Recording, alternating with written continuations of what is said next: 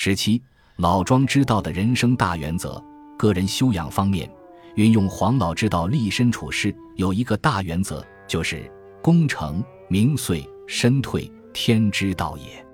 从这里又要想起道家的另一个大原则，但这另一原则，如果讲起理论来，或者做一学术性的文字报告，那就太多了，不是这里所能尽述的。现在只好举出一个人的故事来做说明。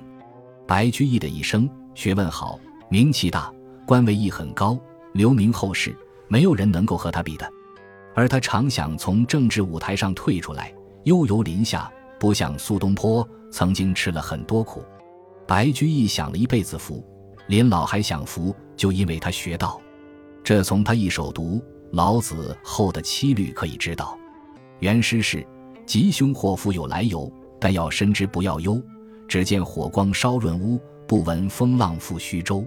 名为公器无多取，历史深灾何少求。虽以刨瓜难补食，大都十足早宜休。”他说：“人生的遭遇，成功与失败，吉凶祸福，都有它的原因。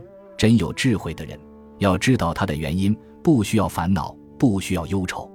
颔联两句引用了庄子赋徐州的典故。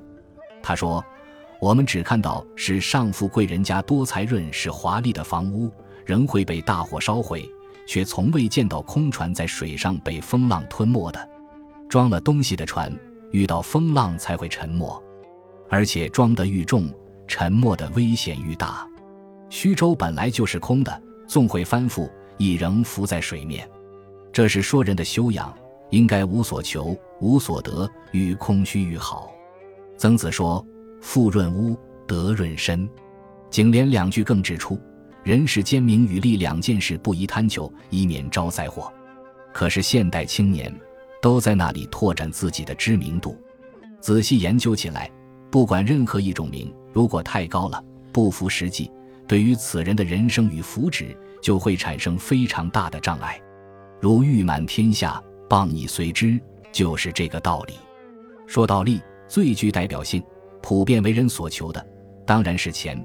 人人都想发财，钱愈多愈好。除非在生命垂危时，宁可减少自己的财富，以挽救生命，使之延续。可是生命就回来了，寿命可以延长了，却又会贪财舍命。所谓人为财死。白居易说：“利是深灾，人的钱多了。”烦恼更大，钱与烦恼如行之于影，且大小成正比。所以，白居易这首诗的结尾语说：“虽以刨瓜难补食，大都十足早一休。”世界上谁不好名贪利？佛教劝人们绝对放弃名利，这是做不到的。老子就不然，他只是教人少私寡欲，少一点就好了。所以，白居易说：“名利像刨一样，实在好吃。”叫人绝对不要吃是做不到的，但是吃了以后很有可能会拉肚子的。深懂了黄老之道，那就是大都市足早宜休，不要吃得过分了。